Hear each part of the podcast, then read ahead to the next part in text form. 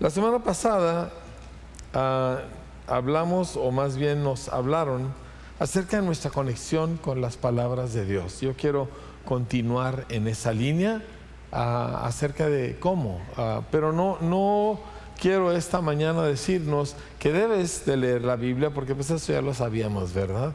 Sí, y por eso cada año iniciamos un programa de lecturas este, y luego batallamos durante algunos meses y casi siempre en Levítico, ¿verdad? Como que perdemos el, la, la brújula y batallamos. Ya sabemos que debemos hacerlo. Ya sabemos que, bueno, no estoy tan seguro que tanto sabemos que lo necesitamos, pero sí sabemos que debemos hacerlo. Yo no vengo a hablar de eso. Yo vengo a hablar un poquito acerca del cómo y del qué sucede cuando nos conectamos. ¿Está bien? Y, y quiero empezar con una historia que he contado antes, está en la Biblia, pero me gusta contarla a mi manera. Sí, me gusta parafrasearlo un poco. Se encuentra en Lucas capítulo 11. Y es uno de esos momentos incómodos que suceden cuando tú entras en un cuarto y alguien está dentro hincado orando manos levantadas, ojos cerrados. Y tú entras en el cuarto sin darte cuenta y pum, ahí está la persona y, tú hiciste ruido y, te congelas, ¿verdad? Y, no quieres interrumpir y eh, es muy, todos sabemos que debemos respetar cuando alguien está en un momento con el Señor. ¿Sí? Así que te quedas así. Bueno, aquí hay una escena similar. Jesús solía eh, irse Ah, muy temprano en la madrugada a orar. Cuando sus discípulos todavía estaban dormidos, él se levantaba y se buscaba algún lugar secreto, algún lugar a solas. Y luego al rato que se levantaban sus discípulos empezaban a buscarlo y, y, ahí andan, ¿verdad? Y finalmente lo encuentran detrás de alguna peña, ¿verdad? o detrás de algún árbol, pero ahí está Jesús orando. Y yo me imagino esta escena, porque dice, aconteció que estaba Jesús orando en un lugar y cuando terminó uno de sus discípulos le dijo algo. O sea, se esperó hasta que Jesús terminó de orar. ¿Me explico? Igualito que nosotros lo haríamos si entramos donde alguien más está orando. Y le dice, Señor, enséñanos a orar. Y luego le mete algo que a mí siempre me ha sonado como un pequeño reclamo. Le dice, así como Juan también enseñó a sus discípulos, diciendo, Juan le enseñó a sus discípulos a orar, ¿por qué tú no nos has enseñado a orar? Nos has enseñado del hogar, nos has enseñado del dinero, nos has enseñado de, cómo tratar a nuestros enemigos, nos has enseñado muchas, muchas cosas, pero nunca nos has enseñado a orar no, se le hace extraño. A mí se me hizo extraño la primera vez que lo noté. Porque nosotros normalmente cuando alguien acepta a Cristo, casi lo primero que le enseñamos es acerca de la oración. Pero Jesús no fue así. Y lo retrasó y lo retrasó y lo retrasó. Y yo me imagino más o menos esto en la mente de los discípulos, ¿verdad? Porque ellos vivían con Jesús, viajaban con Él. Se quedaban en los mismos lugares, dormían, ¿verdad? En el mismo cuarto muchas veces, 10, 15, 20 de ellos. Ellos veían a Jesús en público, pero también lo veían en privado. Lo veían cuando estaba en su momento glorioso y cuando estaba agotado en la barca. Y nunca habían encontrado a alguien como él. Nadie que hiciera las obras que él hacía, que dijera las palabras que él decía digo, eh, nadie que, hiciera eh, los milagros y la sabiduría, sí, gracias, y todo lo demás que Jesús hacía. Y yo me imagino a los discípulos diciéndose algo así como que nosotros somos judíos, nosotros sabemos orar, pero nosotros no somos como Él es. Y los fariseos son los judíos de los judíos.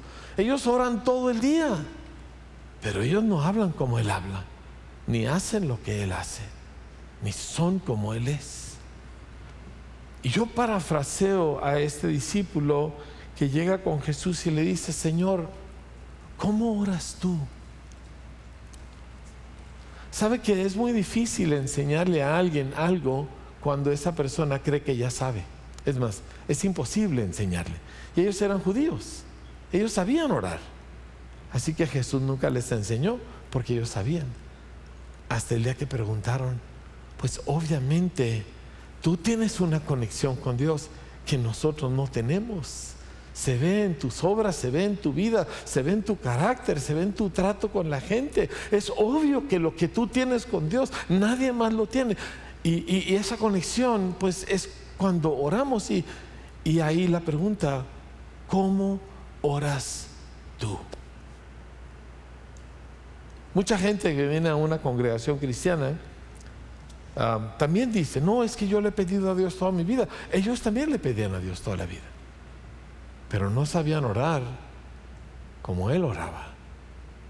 Y no sabían conectarse con Dios como él se conectaba. Y se tardaron, así como a veces nos tardamos nosotros, pero finalmente hicieron la pregunta indicada, que era, yo no sé realmente orar muy bien. ¿Cómo oras tú? Enséñame. ¿Cómo te conectas tú con Dios? Enséñame. Yo quiero hablar acerca de nuestra conexión con Dios, pero para poderlo compartir contigo, necesito que tú descartes cualquier idea que tú tienes de que yo sí, yo y Dios siempre no. Descarta eso. Porque si no vas a estar en el mismo lugar donde estaban los discípulos y no puedes aprender algo que el Señor te quiere impartir. ¿Está bien? Ok. Bueno, les quiero llevar a Isaías capítulo 50, uno de mis pasajes favoritos de la Biblia, es un pasaje que yo difícilmente puedo leer sin que me afecte, porque es un pasaje personal de Jesús. Y en este pasaje, ah, el, profeta hablando por el Espíritu, ah, haga de cuenta que es Jesús que está hablando a través del profeta. Y en Isaías 54 dice, Jehová el Señor, y estoy usando el término Jehová o Yahweh porque es el nombre personal de Dios. Y el profeta está hablando, y tres veces lo menciona, porque él está hablando de algo personal. Él tiene una conexión personal con Dios. Por eso usa su nombre personal. Por eso no dice Dios, por eso no dice ningún otro término. Él usa el nombre personal de Dios. Dice Jehová el Señor me dio lengua de sabios, dice la reina Valera, pero más correctamente es me dio lengua de un aprendiz, de un discípulo. Dice, para saber hablar palabras alcanzado. Despertará mañana tras mañana, despertará mi oído para que oiga como los discípulos. Se lo voy a leer de nuevo. Jehová el Señor me dio lengua de discípulo para saber hablar palabras alcanzado. Despertará mañana tras mañana, despertará mi oído para que oiga como los discípulos. Y luego continúa Jesús hablando a través del profeta. Jehová el Señor me abrió el oído y yo no fui rebelde, ni me volví atrás. Di mi cuerpo a los heridores y mis mejillas a los que me arrancaban la barba. No escondí mi rostro de injurias y de los que me escupían, porque Jehová el Señor me ayudará. Por tanto, no me avergoncé por eso puse mi rostro como un pedernal y sé que no seré avergonzado. Qué increíble pasaje, qué personal pasaje. Jesús hablando acerca de lo que a él lo llevó a la cruz, de lo que le dio el poder, la fuerza, la convicción para él poder enfrentar la cruz del Calvario. Y la clave estaba en su conexión. Él estaba conectado con Dios. Por eso usó el nombre personal de Dios tres veces.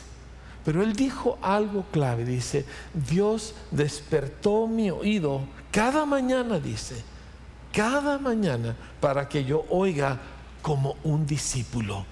Es oído de discípulo. ¿Por qué? Porque en la Biblia no se habla de cristianos. Y en la Biblia no se habla de creyentes. Se mencionan dos, tres veces, pero realmente no. La Biblia se habla de discípulos. Y dice, Dios despertó mi oído para que yo oiga como los discípulos y lo hizo mañana tras mañana, tras mañana, tras mañana. Tú lees los evangelios y esa es la vida de Jesús. Cada mañana de madrugada Él está conectado con Dios, oyendo a Dios. Todo el día está haciendo lo que Dios le habló, ¿verdad? Y al día siguiente otra vez. Y a veces no se podía esperar hasta la mañana, así que se quedaba de noche conectándose con Dios. Y por eso era diferente. Por eso fue extraordinario. Y ahora lo quiere hacer contigo. Él quiere conectarte a ti con Él para que tú oigas como un discípulo oye. ¿Sí? Esto no es un asunto de yo debería leer mi Biblia, no olvida. Eh, la palabra debería ni siquiera la debemos de utilizar. ¿sí? No, no es eso, es Él nos da oídos para oír. Él nos da oídos para oír porque eso es donde nosotros nos conectamos con el Señor. Hay tres elementos clave en este pasaje. Y de estos tres quiero hablar al explorar nosotros el proceso de cómo tú y cómo yo nos vamos a conectar con el Señor de una manera real. Hay tres cosas. Uno es oír al Señor. Escúchame bien. Oír al Señor. Si uno oye al Señor, entonces lo demás va a funcionar. Pero sin oír al Señor, uno puede leer la Biblia y tener cumplidos sus programas de lectura bíblica y sin embargo no le hace efecto porque la clave está en oír. ¿Sí? Y recuerden, los judíos en el tiempo de Jesús leían mucho la Biblia, pero no oían al Señor. Entonces, oír al Señor es uno. Dos, es evidente que esto requiere disciplinas. ¿Sí? De que no hay forma de hacer esto sin ciertas disciplinas establecidas en nuestra vida. Dice mañana tras mañana. O, si quieres usar otra palabra, rutinas. Escúchame bien, rutinas son muy importantes. Y parte de nuestro objetivo es ayudarte a establecer ciertas rutinas en tu vida. ¿Sí? Miren, es como un niño que está en un hogar que sus horas siempre son a sus, sus comidas siempre son a sus horas. Desayuna a las 7 de la mañana, comen a las 2 y media de la tarde, cenan a las 7 de la noche. Él sabe qué esperar. Él sabe que el sábado va a ser algo especial, él sabe que el domingo venimos a la congregación, él sabe que a ciertas horas se va a la escuela, hay rutinas en su vida. Esto le da seguridad y le hace fácil la disciplina le hace fácil, se genera en él esta forma de funcionar. Bueno, para nosotros la palabra disciplina se nos hace muy difícil, porque somos una cultura que batalla con disciplina, ¿sí? Haga lo que haga y venga lo que venga y cambie el mundo y el gobierno, etcétera, siempre seguimos batallando en nuestro país, porque somos desordenadones, muy creativos y muy simpáticos, ¿verdad? Sí, somos muy simpáticos, ¿sí o no? Súper simpáticos, ¿verdad? Es, acaba de una amiga, una familia de una amiga nuestra, le ayudamos para que visitara la Ciudad de México y se fue fascinada. Nos escribió, nos dio las gracias, que qué país tan hermoso, etcétera, etcétera. Yo pensé, claro, estuvo de visita, ¿verdad? Este, somos muy simpáticos, pero no somos muy ordenados. Pero rutinas nos ayudan a ordenarnos sin tanto sufrir. Entonces yo quiero hablar acerca de ciertas rutinas que queremos establecer en nuestras vidas. ¿Está bien? Y rutinas son más fáciles. En un ratito entro al detalle. ¿Sí? Pero quiero entrar primero a lo primero. Ah, dijimos, uno es oír al Señor.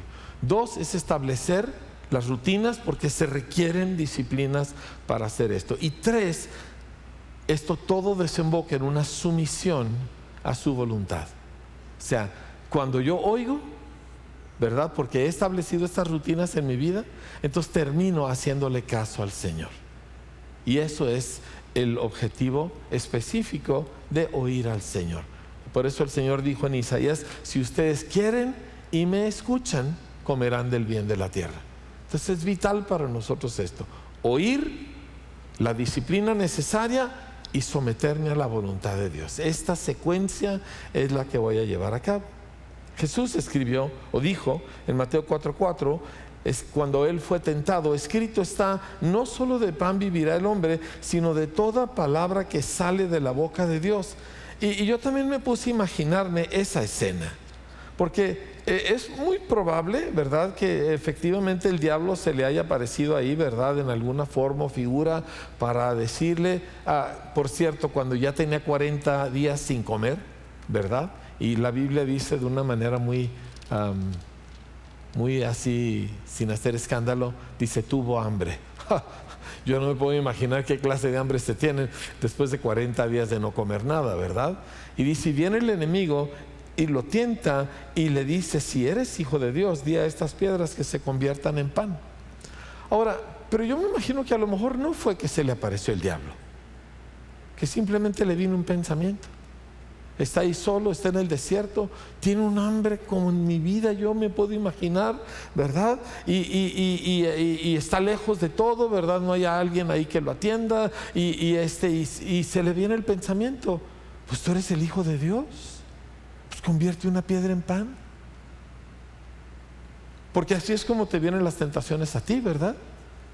Ah, pues si tú eres aquí el marido, tú eres el que mandas. ¿Sí o no? ¿Nunca te llega eso a la cabeza? ¿Sí? No, no fue el Espíritu Santo, ¿eh? quiero decirte. ¿Me explico? ¿Va? ¿Por qué la maestra me va a decir eso? ¿Sí? Eso tampoco fue el Espíritu Santo. ¿Me explico? Va, pues tú eres el Hijo de Dios.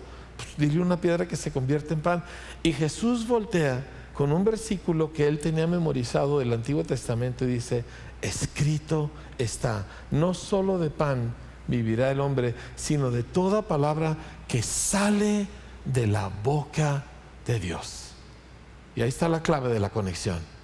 Cuando oyes, no, no cuando lees la Biblia, cuando oyes a Dios a través de la Biblia. Cuando oyes las palabras de Dios a través de este libro. Y su efecto es extraordinario, pero la clave está en oírlo. ¿sí? Dice, Aquí eh, estoy un poquito tentado a, leerles algo que para mí es muy valioso, porque mm, la naturaleza humana tiende a reducir las cosas, rebajamos las cosas. Yo sé que me pasa a mí, ¿verdad? Tengo que leer, ay, sí, mi lectura, y, bueno, ya leí, ¿verdad? Y, y, cuántos hemos tenido una lectura de la Biblia que la lees y como si no hubieras leído nada? ¿A quién le ha pasado eso? ¿Sí? Y a veces te regresas y dices, no, no, ¿verdad? Tengo que prestarle atención. Pero hay veces es casi como si estuvieras nadando a través de un pantano, ¿verdad? Ya logras salir y, por alguna razón no fue un día bueno con la Biblia. ¿Sí?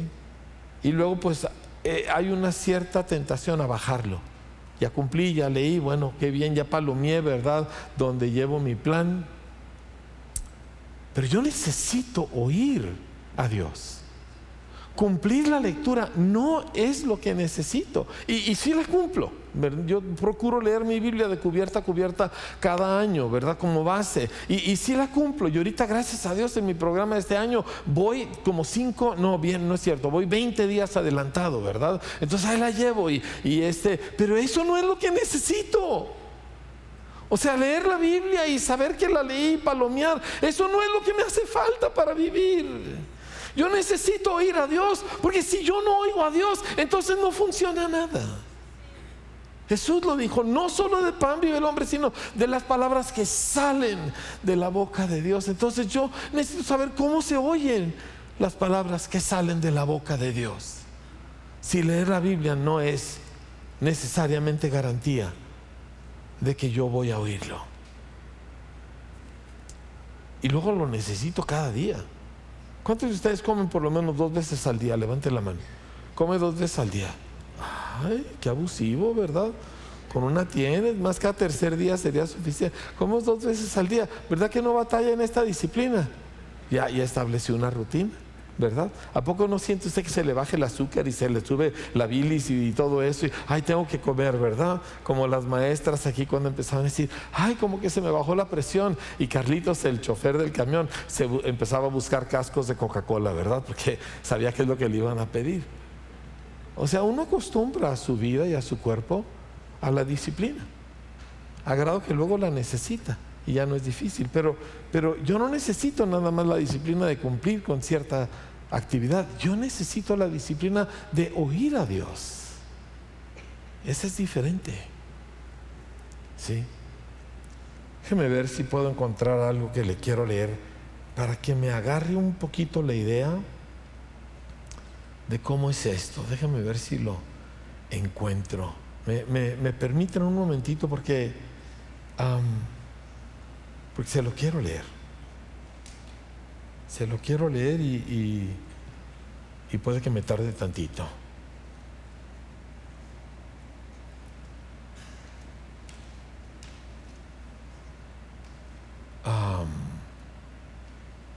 a ver si está aquí.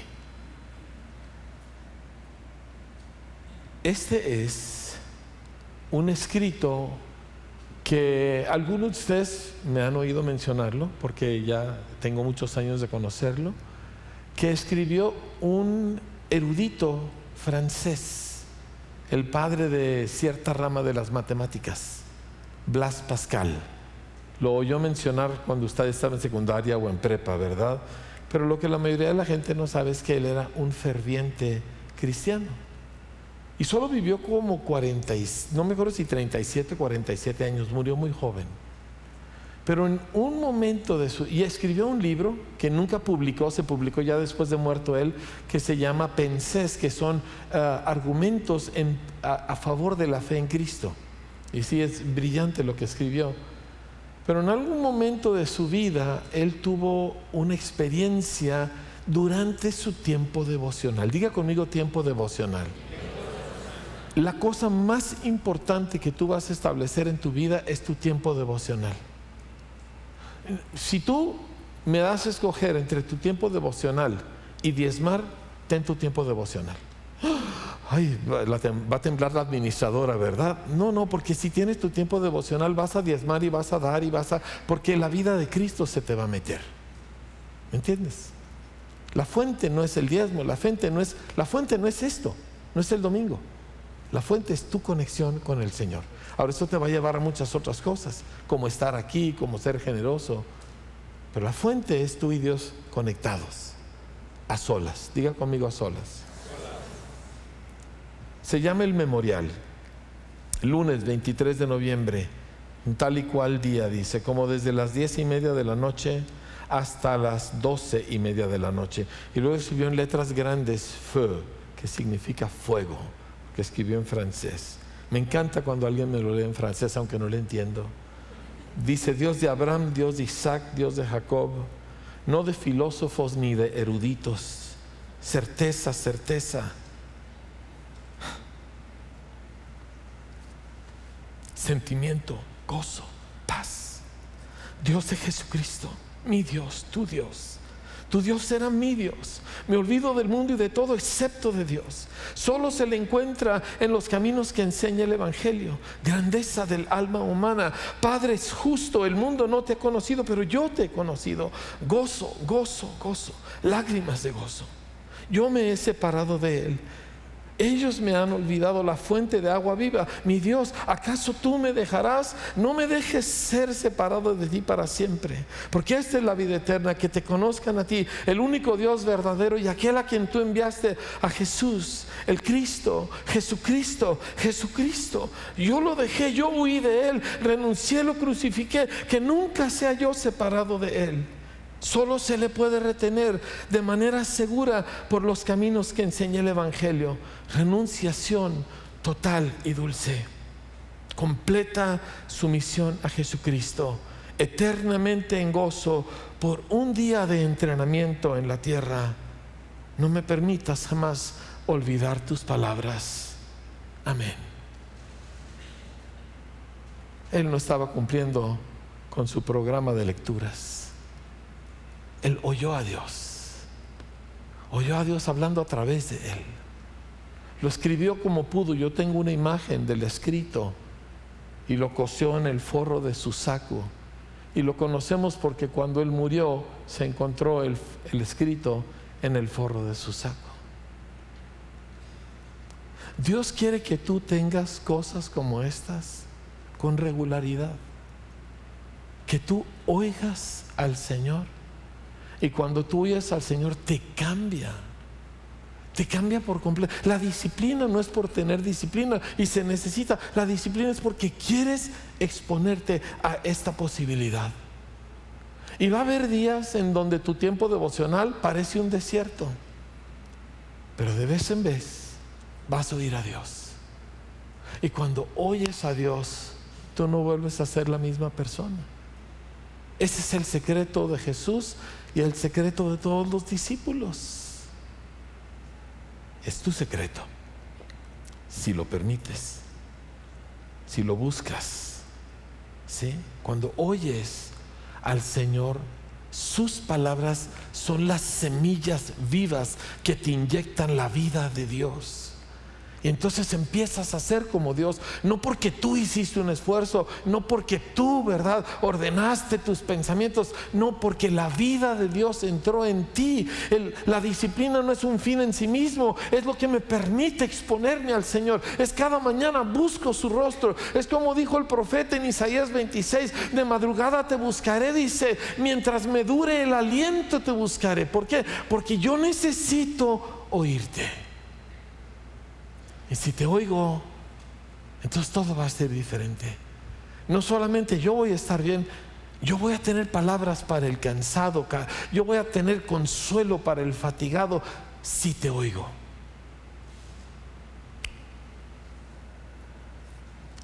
Entonces, ¿cómo es esto? ¿Cómo sucede? Déjenme leer un par de versículos y luego me quiero meter un poquito en el cómo. ¿Le gustaría saber un poco más del cómo. Sí, porque a veces siento que nos perdemos en el cómo, ¿verdad? Entonces, déjeme le muestro lo que la Biblia dice al respecto. Primero Jesús dijo esto en Juan 5:24. Esto se lo quiero decir simplemente porque esta palabra me, pegó tan fuerte que le escribí en mi computadora ahí en el, en el aparato que hace que, que este, cuando uno no la usa y, y sale el salvapantallas y escribí esto. Dice, en verdad les digo, el que oye mi palabra y cree al que me envió. ¿Cuáles dos cosas? El que oye mi palabra y cree al que me envió, dice, tiene vida eterna. Wow. Dice, y no vendrá condenación, sino que ha pasado de muerte a vida. ¿Qué hizo? Oyó, primero que nada, ¿verdad? Porque Dios habló, obviamente, y luego creyó aquello y ¡pum! Es transportado de la muerte a la vida. Y luego fíjese lo que dice Jesús en Juan 5:25. Dice, en verdad les digo que viene la hora y ahora es cuando los muertos oirán la voz del Hijo de Dios. ¿Quiénes la oirán? ¿Cómo estabas tú? ¿Cómo estaba yo? Muerto. ¿Qué puede hacer un muerto? Ah, no todos están convencidos. Es que sí creemos que podemos hacer algo. Pero los muertos, amados, no pueden hacer nada. Dice, pero viene el momento cuando los muertos oirán la voz del Hijo de Dios y los que oigan vivirán. Entonces la clave no está en que yo soy súper bueno para oír, la clave es en que la voz de Él resucita muertos. La voz de Él me abre el oído. Sí, el, profeta no dijo, este, yo me esforcé por oír, no dijo, Él despierta mi oído cada mañana para que yo pueda oír. Entonces hay algo de parte del Señor. Por eso yo casi siempre empiezo mis oraciones con Señor, necesito oírte. No sé necesariamente oír.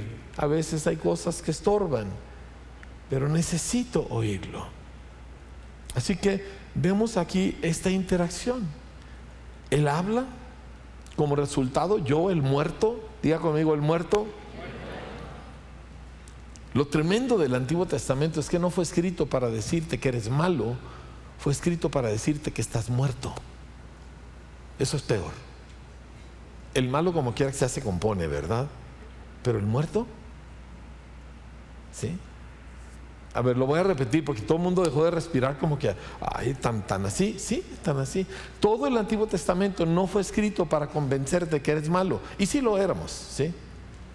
Pero fue escrito para convencerte que estabas muerto para con Dios. A lo mejor servías para otras cosas biológicas, pero para con Dios estabas muerto. en vida. Y todos los que, no, que yo y Dios y Dios a mí me hace muchos milagros, muerto para con Dios. Diga conmigo muerto. Ok. Pero cuando Él habla, ¿qué le pasa a los muertos? Oyen, despiertan, ¿sí? Y eso, y los que oigan, dice, vivirán. Así que Él habla, y yo oigo, y entonces creo. Y como creo, pues lo llevo a cabo. Obediencia no es la parte difícil, creer es la parte difícil. ¿Sí? Porque el que no obedece es porque no cree. Y el que cree, automáticamente obedece. Entonces el asunto es, yo oigo al Señor y le creo. ¿Por qué? Porque Él lo dijo. Y entonces la obediencia es relativamente sencilla. ¿Sí? Ahora, ya que yo necesito oír a Dios, mi pregunta cada mañana, diga conmigo cada mañana, es ¿qué quiere Dios que yo oiga hoy? ¿Qué quiere Él que yo oiga y crea hoy? Ay, es que la predicación estuvo tremenda, sí, pero esta fue hace cuatro días. ¿Qué quiere Dios que yo oiga hoy? Y quiero decirte que no siempre Dios te da algo nuevo, pero el hecho de que Él te lo habla lo hace nuevo, aunque sea lo mismo de ayer. ¿Sí? Es como los frijoles, si están recién hechos, son frijoles, he comido frijoles como 287 mil veces en mi vida, ¿verdad? Pero de todos modos, si están recién hechos, me gustan. ¿Alguien está conmigo? Sí, claro. Bueno, cuando el Señor te habla, no siempre te va a decir alguna revelación nueva. Hay gente que luego quiere decir, no es que ahora mi Dios me reveló y les tiembla la mano, ¿verdad? Y hacen eso. No, olvídese de eso. ¿Sí? Diga no al drama. Voltea con su vecino y diga, no te me pongas dramático. ¿Ok? Cero drama, por favor. Yo, yo, a mí no me gusta el drama. ¿Sí? Pero Dios te puede hablar lo mismo que tú oíste ayer en una predicación, lo mismo que tú leíste la semana pasada en un pasaje, y como Dios te lo habla y aquella cosa cobra vida, te vivifica a ti. Es impresionante su efecto. Así que la pregunta es, ¿qué quiere Dios que yo oiga hoy? ¿Sí? Y ahí entra el oído de discípulo, ¿verdad? Y de estas por eso esta disciplina, porque yo no puedo vivir de lo que Dios me habló antier y antes de antier. No que yo olvido aquello, pero el Señor dijo, si oyereis hoy su voz. ¿Cuándo tienes que oír su voz? Hoy. No es suficiente que lo oí hace un mes. No es suficiente que a través de un predicador yo oí, wow, qué tremendo. Yo necesito oírlo hoy. Y sabe que muchas veces cuando yo me meto con el Señor, y, estoy buscando al Señor, lo que oigo es algo que oí el domingo. Pero cuando Dios me lo dice, como que es muchísimo mejor. ¿Sí me entiende? Aunque es exactamente la misma información, porque es el Señor. Ok, ahora, Isaías capítulo 1, si me acompaña, porque estamos hablando del cómo. ¿sí? En Isaías capítulo 1, el Señor dice, si ustedes quieren y oyen, capítulo 1, verso 18. Y luego dice, vengan luego, dice el Señor, y estemos a cuenta. Si sus pecados fueren como la grana, como la nieve, serán emblanquecidos. Y eh, permítame, déjeme lo llevo porque le quiero leer de otra traducción. Y dice así, ve, permítame, perdón, perdón. Necesito cambiar de traducción. Dice, vengan ahora y razonemos, dice el Señor. Aunque sus pecados sean como la grana, como la nieve, serán emblanquecidos. Aunque sean rojos como el carmesí, como blanca lana quedarán. Si ustedes quieren y obedecen, comerán lo mejor de la tierra. La reina Valera dice, vengan luego, dice el Señor, y estemos a cuenta. Si sus pecados fueren como la grana, como la nieve, serán emblanquecidos. Si fueren rojos como el carmesí, vendrán a ser como blanca lana. Si ustedes quieren y oyen, comerán el bien de la tierra. Pero si no quieren y son rebeldes, serán consumidos espada. ¿Por qué? Porque la boca del Señor de Jehová lo ha dicho. ¿Qué, qué está sucediendo aquí? necesitamos encontrar que aquí hay una interacción y uno viene a Dios con mil cosas, ¿verdad que sí? La deuda, el hijo rebelde, la enfermedad que tiene, el vecino que no me quiere, mil cosas con las que uno viene al Señor. Y el Señor siempre voltea y te habla de tu pecado. Es su primer trato. Porque eso es lo que nos estorba. ¿sí? ¿Sabe dónde lo puede ver esto con claridad? En Segunda de Crónicas capítulo 6 y capítulo 7, donde está la, mm, la consagración del templo. Fíjese cómo, cómo sucede aquí. Es Segunda de Crónicas 6, a partir del versículo 22, dice, del versículo 24, perdón, dice, si tu pueblo Israel fuera derrotado delante del enemigo por haber prevaricado contra ti, y se convirtiera y confesare tu nombre y rogare delante de ti en esta casa, tú oirás desde los cielos y perdonarás el pecado de tu pueblo Israel. Pero fíjese cómo empieza, dice, si tu pueblo Israel fuera derrotado, cuando tú eres derrotado, vamos a decir que no te dieron el ascenso en el trabajo, vamos a decir que te humillaron delante de tus alumnos, vamos a decir, alguna cosa te sucedió, terrible. ¿De qué horas? Pues de eso, ¿verdad? El Señor me fue muy mal y no es posible, y es justo. Yo tengo más tiempo, yo produzco mejores resultados. Y, por qué no me dieron a mí el puesto? De eso horas. ¿Y qué hace el Señor? Perdona tu pecado.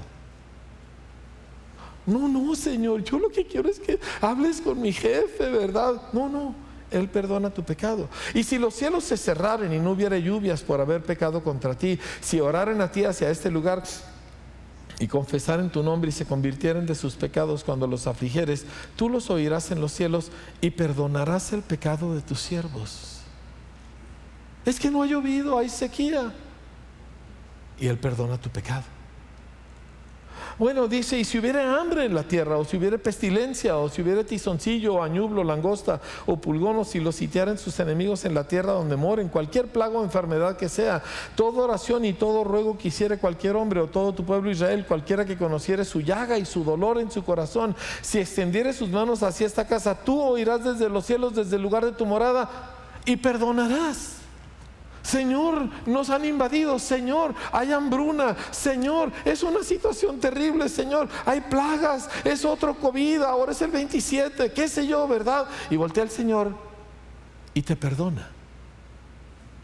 Porque lo que nos desconecta de Dios no son situaciones, amados, es pecado. Y yo sé que muchos de nosotros dejamos de leer la Biblia o no tenemos una vida devocional muy, muy dinámica por todos los sentimientos de culpa que tenemos, porque todos la regamos mucho. ¿Alguien está conmigo en esto? Mucho la regamos.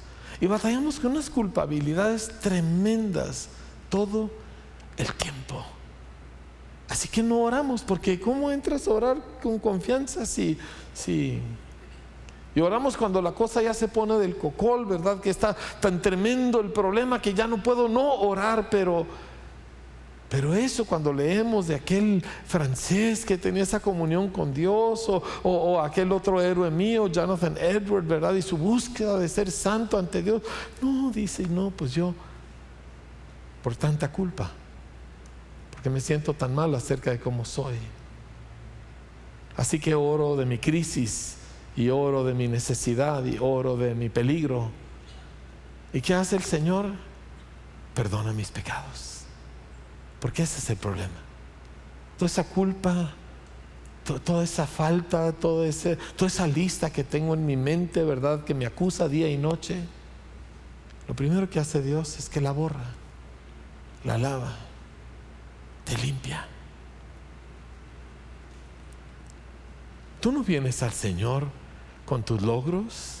¿Se acuerdan de la parábola del el publicano y el fariseo?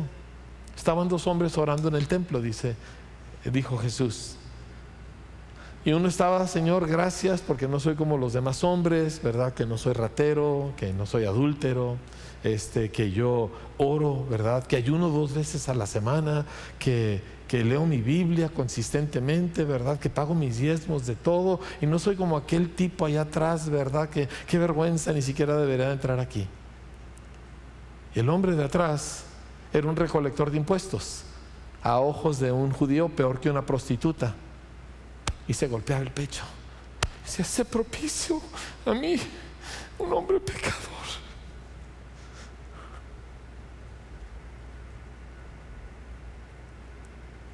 Él salió justificado. Él salió limpio. Tú no vienes a Dios con tu lista de logros, ni tampoco con tu lista de peticiones. aunque lo hagas de todos modos, el Señor va a voltear para perdonarte. Porque esto es lo que necesitas, es lo que necesito yo. Doctor John Cho, pastor de la iglesia más grande de la historia del cristianismo, más de un millón de miembros en su iglesia local. ¿Cómo los reúne? Yo no sé, ¿verdad? Es una cosa impresionante. Y él le preguntaron, ¿por qué ora usted? Yo escuché esto. Dijo, yo oro tres horas al día por estas razones. Y enumeró sus razones para orar. Dijo, la primera, dice, es para arrepentirme de mis pecados. Ese es el hombre con la iglesia más grande de la historia del cristianismo. Dice, yo oro todos los días primero que nada para arrepentirme de mis pecados. Porque lo que más necesito es perdón. Lo que más necesito es que no se me, no se me, ah, no se me cuente mi culpa. Lo que más necesito es que Dios no me señale. Suficiente tengo con mi propia conciencia y a veces gente que me rodea y el diablo que se dedica a acusar. Que necesito es perdón. Y si tú vas a ese tiempo de oración, no para necesito esto y necesito aquello, y no para decirle al Señor, verdad, ahí la llevo, voy muy bien, sino para decirle, perdóname. ¿Por qué? Porque somos muy frágiles, porque somos muy débiles, porque la regamos constantemente. ¿O, o no es así? Y Dios no está ahí esperando de ti, de que, ay, ya me tiene harto, cómo estoy frustrado, ¿verdad? No entiende. Dios no está en ese plan. Él está esperando y tú le hablas de la invasión del enemigo y él dice, vamos a limpiar tus pecados, mi hijo. Es que no ha llovido, vamos a limpiar tus pecados, mi hijo. Es que mi vecino me agredió, vamos a limpiar tus pecados. Vamos a dejar tu alma blanca como la nieve, para que puedas entrar con confianza, para que puedas oír. Porque lo que nos impide oír es el pecado y la culpa que venimos arrastrando. Ahora el error más grande es que uno se envalentona y dice, sí, pero hay gente peor que yo. Claro, ¿cuántos conocen a alguien peor que tú? ¿A poco no es mucho consuelo? Sí, ¿verdad? Sí, pero no me ayuda. Sí, o alguien viene y te dice algo y tú quién eres para decirme nada y cosas por decirlo, pero y, vamos a decir que lo hagas porque somos del norte y así hablamos, ¿verdad? Y te quitó el cáncer, te quitó el veneno, te dejó limpio para que pudieras hablar con Dios sin ningún sentimiento de culpa o vergüenza. No. Así que olvida todo eso. Y llega como llegó el rey David, ofreciendo como su primer sacrificio sus muchos pecados. Lo primero que presentamos al Señor. Y en esos nosotros decimos es que yo, Señor. Ahí empieza nuestro tiempo con el Señor. Ahora Jesús no empezaba así porque Jesús nunca pecó, pero es interesante que mucho de su tiempo de oración sí hacía referencia al pecado o a las obras del enemigo, pero él mismo nunca había caído, pero yo sí, un montón de veces. Y eso lejos de impedir que yo entre, me impulsa a que entre. ¿Por qué? Porque voy al lugar donde hay perdón, familia. Miren, muchos de nosotros no sabemos pedir perdón, ni a Dios. ¿Sí? Entonces lo que hacemos es compensamos. ¿Verdad? Te peleas con tu vieja y luego vas y le traes unos chocolatitos. ¿Me entiendes? Porque no nos da vergüenza pedir perdón, porque no sabemos cómo nos va a ir. Luego son norteñas y tienen su carácter, ¿verdad? Este, ah, me explico, haces algo y eres grosero con el maestro en la escuela y, y luego al día siguiente te sientes mal y tratas de compensar aquello. Pero hay un lugar donde el perdón siempre es seguro. Es en la presencia de Dios. Y tú vienes y le dices, la regué. No, no fue culpa de él ni fue culpa de ellos. ¿Cuántos de ustedes se quejan de alguien en oración? ¿Sí? Claro. Señor, pero ¿cómo es posible que mira nomás lo que me dijo, verdad? Eh, pero no, vuelvo a lo mismo. Tú empiezas así, el Señor voltea y te perdona. Y luego puedes oír. Una vez que eso sucede, entonces dice, inclina tu oído. Pero yo pienso, yo digo, no, no, no, no, no, no, no. inclina tu oído. Es que a mí me parece, es que en mi experiencia, inclina tu oído. Hay un lugar donde no debemos tener opiniones.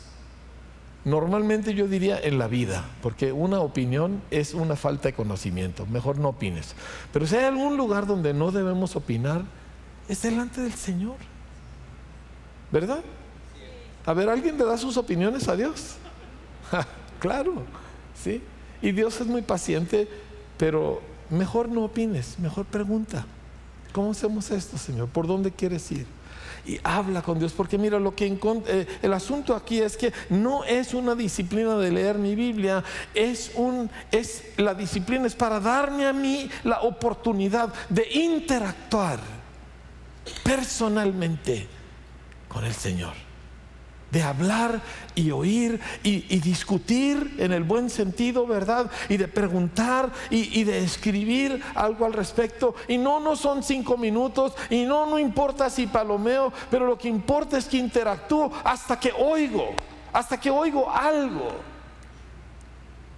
Cuando Jacob, que, cuyo nombre significa tranza, ¿verdad? El que suplanta. ¿Sí? Es un mal nombre que ponerle a tu hijo, ¿verdad? No, no, pero así se llamaba Jacob. Y cuando él tiene un encuentro con Dios, pelea con el ángel de Dios toda la noche y al final el ángel lo bendice y le cambia el nombre y le pone por nombre Israel. ¿Sabes qué significa Israel?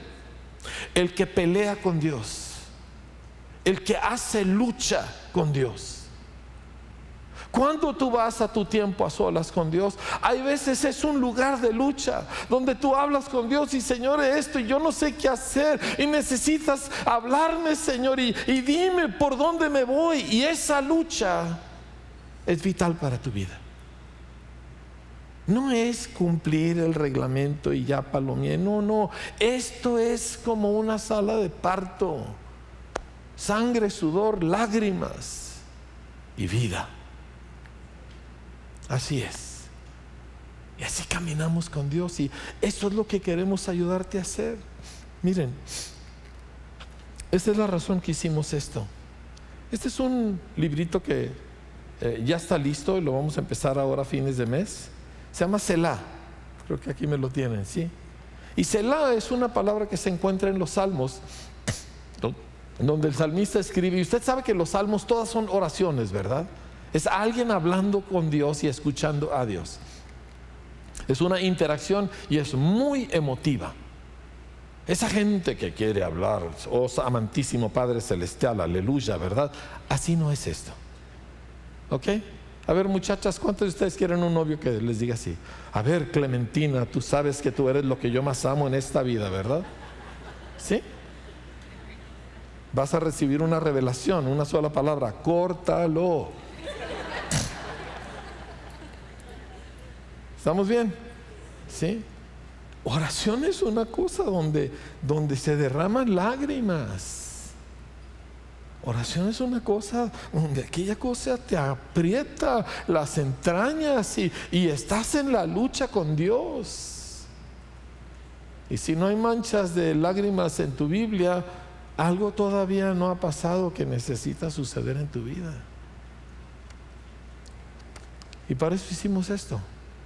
Porque en esos escritos de vez en cuando ves la palabra Selah, que es como haz una pausa, piensa en esto, medita, habla con Dios acerca de esto, no acerca de la, eh, eh, de la embestida, del problema del trabajo, no, no, no, de esto que acabas de leer. Habla con Él y, y pregúntale, ¿por qué lo dice así? ¿Y qué significa eso para mí? ¿Y, de qué manera yo puedo vivir eso si se me hace imposible, Señor? Y hablas, conversas con Dios. Sí, las palabras no tienen que ser perfectas, pero el corazón tiene que estar en la mano. En ese lugar es donde cosas suceden. Así que hemos hecho este pequeño librito que sacaremos uno al mes y te va a costar dinero. ¿Sí? ¿Por qué? Porque yo quiero hacerme rico. Claro que no. Te va a costar dinero porque, número uno, cuesta dinero hacerlo. Dos, lo estamos vendiendo al costo. Tres, lo que no cuesta no se valora. Así es, así que te va a costar. Y tú tienes que presupuestar, ¡Ah! Dios mío, ¿cuánto va a costar? 800 pesos al mes. Claro que no. ¿Qué va a costar esta cosa? 50 pesos al mes. ¿Sí? Y no es uno por familia. Y una propina para Diana, ¿sí? Ella y Rebeca y no sé quién más hicieron esta cosa y trabajaron como burros para hacerlo y cada mes está saliendo. Pero el asunto es que tú tomas esto y estamos leyendo juntos. Ahora, ¿por qué es eso importante? Porque en la escritura, en el Nuevo Testamento era costumbre que leyéramos juntos la escritura. Acuérdese que nadie tenía una Biblia bajo su brazo como esta, ¿verdad? Eran unos pergaminos enormes y caricísimos y normalmente había un juego de pergaminos por sinagoga y muchas sinagogas no tenían un juego de pergaminos, tenían uno o dos y se juntaba la gente y alguien leía, entonces todos estaban en la misma página. Parte del problema que tenemos hoy es que cada uno está escuchando su propio predicador en YouTube y cada uno está viendo su propio estudio bíblico y cada uno tiene su propia eh, revelación de cuándo va a venir el apocalipsis, etcétera, etcétera. Y es un, es un desastre. Así que por lo menos en parte, no limitándonos a esto, pero en parte queremos leer juntos. Y vamos a estar estudiando el Evangelio de Juan. Con ese vamos a empezar. ¿Sí? Y entonces, ¿qué pasa? Llegas, por ejemplo, aquí estoy en la semana 3, día 15, voy a leer Juan 6 del 16 al 24, es una porción pequeña, ya que es chiquita, no la leas rápido. Voltea con tu vecino y dile, no la leas rápido. Y la lees y luego la vuelves a leer y si quieres la lees en otra versión, pero sobre todo la lees en oración. Le dices, Señor, yo quiero entender lo que estás hablándonos aquí. Yo quiero entender lo que le estás diciendo a nuestra iglesia a través de este pasaje. Y luego hay algunas preguntas y te tomas tiempo para escribir. ¿Por qué? Porque todos los hombres y mujeres de Dios a lo largo de la historia, cuando oyen a Dios, escriben. Por eso tenemos salmos, por eso tenemos los libros de los profetas, por eso tenemos los evangelios, porque escriben. Y tú eres hombre y mujer de Dios. Así que escribe ten contigo tu cuadernito y anotas las cosas. ¿sí? Además, esta va a ser nuestra base para tener comunión entre semana, cuando nos juntamos en los grupos conexión, esto es lo que vamos a ver. Así que en vez de tener a un líder de grupo conexión predicándote, todos vamos a tener algo que decir, porque todos estuvimos conectados con el Señor. Qué chido, ¿verdad? El punto es que queremos ayudarte a acostumbrarte a esta disciplina de tú y Dios interconectar diario, todos los días de tu vida. Eso es lo que cambia a la gente. Todo lo demás no, no tiene efecto. Eso es lo que cambia a la gente. Yo he visto cosas tremendas del Espíritu Santo y las he visto entrar genuinas, auténticas de Dios. Y así como entraron, salieron, porque los moveros del Espíritu Santo no son permanentes, son olas y ríos que vienen y van. Y personas que nunca formaron una disciplina, que nunca formaron una, un hábito, así como vino el fluir, así se le fue. Y no hubo provecho de ello. ¿Por qué? Porque todo eso es de Dios y todo eso es muy importante, pero tiene que redundar en tu propia conexión personal con el Señor diaria. Nada tome lugar de eso. ¿Sí? Vamos a cerrar.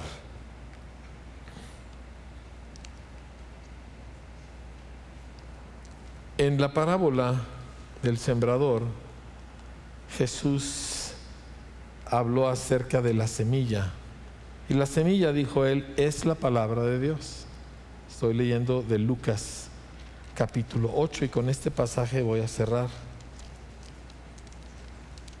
Y entonces sus discípulos le preguntan diciendo qué significa esta parábola. Y él dijo a ustedes, a ustedes se los voy a explicar. Y luego dice en el verso 11, Lucas 8, 11, esta es pues la parábola. La semilla es la palabra, se lo voy a decir así, que sale de la boca de Dios. ¿sí? La palabra que quieres oír. La palabra que necesitas oír. Dice, Y los de junto al camino son los que oyen y luego viene el diablo y quita de su corazón la palabra. Primer cosa, primer ah, obstáculo, primera oposición. Segunda cosa, dice, y dice para que no crean y se salven. Dice, los de sobre la piedra son los que han, habiendo oído, reciben la palabra con alegría, pero no tienen raíces, creen por algún tiempo y en el tiempo de los problemas se apartan. Segundo obstáculo. Luego dice, la que cayó entre espinos, estos son los que oyen, pero yéndose son ahogados por los afanes y las riquezas y los placeres de la vida y no llevan fruto. Pero la que cayó en buena tierra, estos son los que con corazón bueno y recto. Diga conmigo esa frase, corazón bueno y recto. Una vez más, corazón bueno y recto. Retienen la palabra, ¿cuál palabra? La que oyeron la retienen. ¿Sí? Y dice, y entonces dan fruto con perseverancia.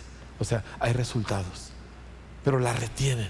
Así que tú y yo salimos de aquí con esta determinación. Número uno, yo voy a abrazar la rutina, la disciplina, llámale lo que quieras, ¿verdad? Para yo encontrarme con el Señor regularmente preferiblemente temprano en la mañana. No es la única hora, pero sí es muy buena para los que pueden. Los que no pueden en esa hora, escoges otra donde te puedes apartar. Yo voy a abrazar esta disciplina, yo voy a abrazar esta rutina, no como un fin en sí mismo, no para palomear, sino porque yo quiero exponerme al Dios de los cielos.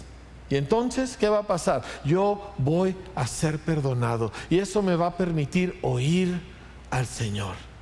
Y cuando yo oiga al Señor, no voy a dejar que el diablo se lleve lo que Dios me habló. No lo voy a soltar, que a los 10 minutos ya desayunando ya ni me acuerdo de qué leí, ni de qué oí, ni de qué me habló el Señor. Lo voy a retener. No dice que la palabra se queda con ellos, dice que la retienen. Y luego dice que también cuando, habiendo oído, y vengan las broncas y vengan los problemas, porque la vida pega. ¿Cuántos ya descubrieron que la vida pega? ¿Sí? A todos le pega, siempre. Y cuando la vida me pegue, no voy a dejar la palabra por el hecho de que la vida me pegó, por el hecho de que me siento mal, por el hecho de que no me fue como yo quería. Y luego la tercera es que no voy a dejar que todo el rollo de este mundo me distraiga de lo que oí. Yo esta mañana oí al Señor. Tuve un tiempo especial con el Señor. Y lo oí. Y le dije, no lo voy a dejar ir, Señor. No voy a dejar que se me pase el día y de repente ya estoy a media mañana y ya ni me acuerdo de qué se trata. O sea, no lo voy a soltar, voy a retener esto. Y eso es parte de este es nuestro caminar. ¿Y sabes cuál es el resultado? Fruto, mucho fruto, resultados buenos. Nuestra vida se parece a la de Jesús. ¿Queremos empezar? En un par de semanas, bueno, estos ya se van a poner a la venta, no sé si hoy o, dentro de la semana que entra, pero vamos a empezar esto y, va a ser algo que queremos hacer juntos, un esfuerzo común entre todos. ¿Está bien? Y, si tú batallas con ello, ¿verdad? Pide ayuda. Y si tú eres de esos, ah, porque a mí me van a decir lo que yo tengo que hacer, ah, ve y ora hasta que Dios te perdone y luego ven y cómpralo, ¿verdad? Este, pero asuntos, vamos a hacerlo, familia. Vamos a, crecer en el Señor. ¿Ok? Quiero orar. Quiero que nos conectemos con Dios antes de irnos. Ya sé que es un poquito tarde, pero yo soy el pastor y me dan chance. ¿Por qué no nos ponemos de pie para orar? Deja a un lado tus cosas. Si no sabemos esa canción, súper. Qué bueno y una canción que voy a querer cantar. Pero quiero que cierres tus ojos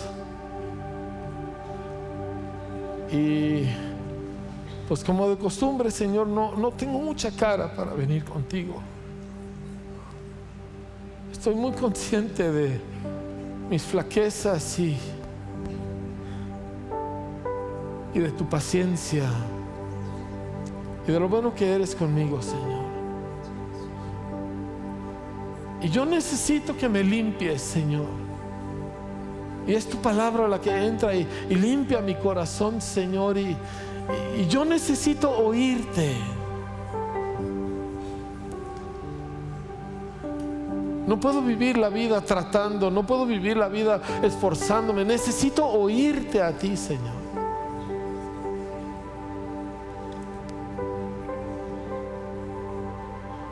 No tengo suficiente dominio propio, suficiente disciplina personal. Y aunque la tuviera, no, no es lo que necesito. Necesito tu voz. Necesito las palabras que salen de tu boca, Jesús. Si las oigo, todo va a ser diferente. Yo voy a ser diferente si las oigo. Y con tu ayuda las voy a retener, Señor. No voy a dejar que el diablo me las robe, no voy a dejar que los golpes de la vida me las quiten, no voy a dejar que me distraiga el mundo, no voy a dejarlo. Voy a retener lo que tú me hablas, Señor. Lo voy a escribir, lo voy a atesorar, Señor. Así como David atesoró esos cantos que tú le diste, así como Moisés y como Habacuc y tantos otros, Señor. Como todos ellos valoraron lo que tú hablaste a sus vidas y lo escribieron, Señor. Así lo voy a hacer yo. Y voy a caminar, Señor, libre contigo porque porque tú perdonas mis pecados. Y tú me limpias cada día. Cada día. Vamos, tú necesitas hablar con Dios ahorita en privado, aunque estés aquí rodeado de mucha gente. Y pidas lo que pidas y hables lo que hables, Él va a empezar perdonando tus pecados. Entonces empieza tú y empiezo yo por ahí.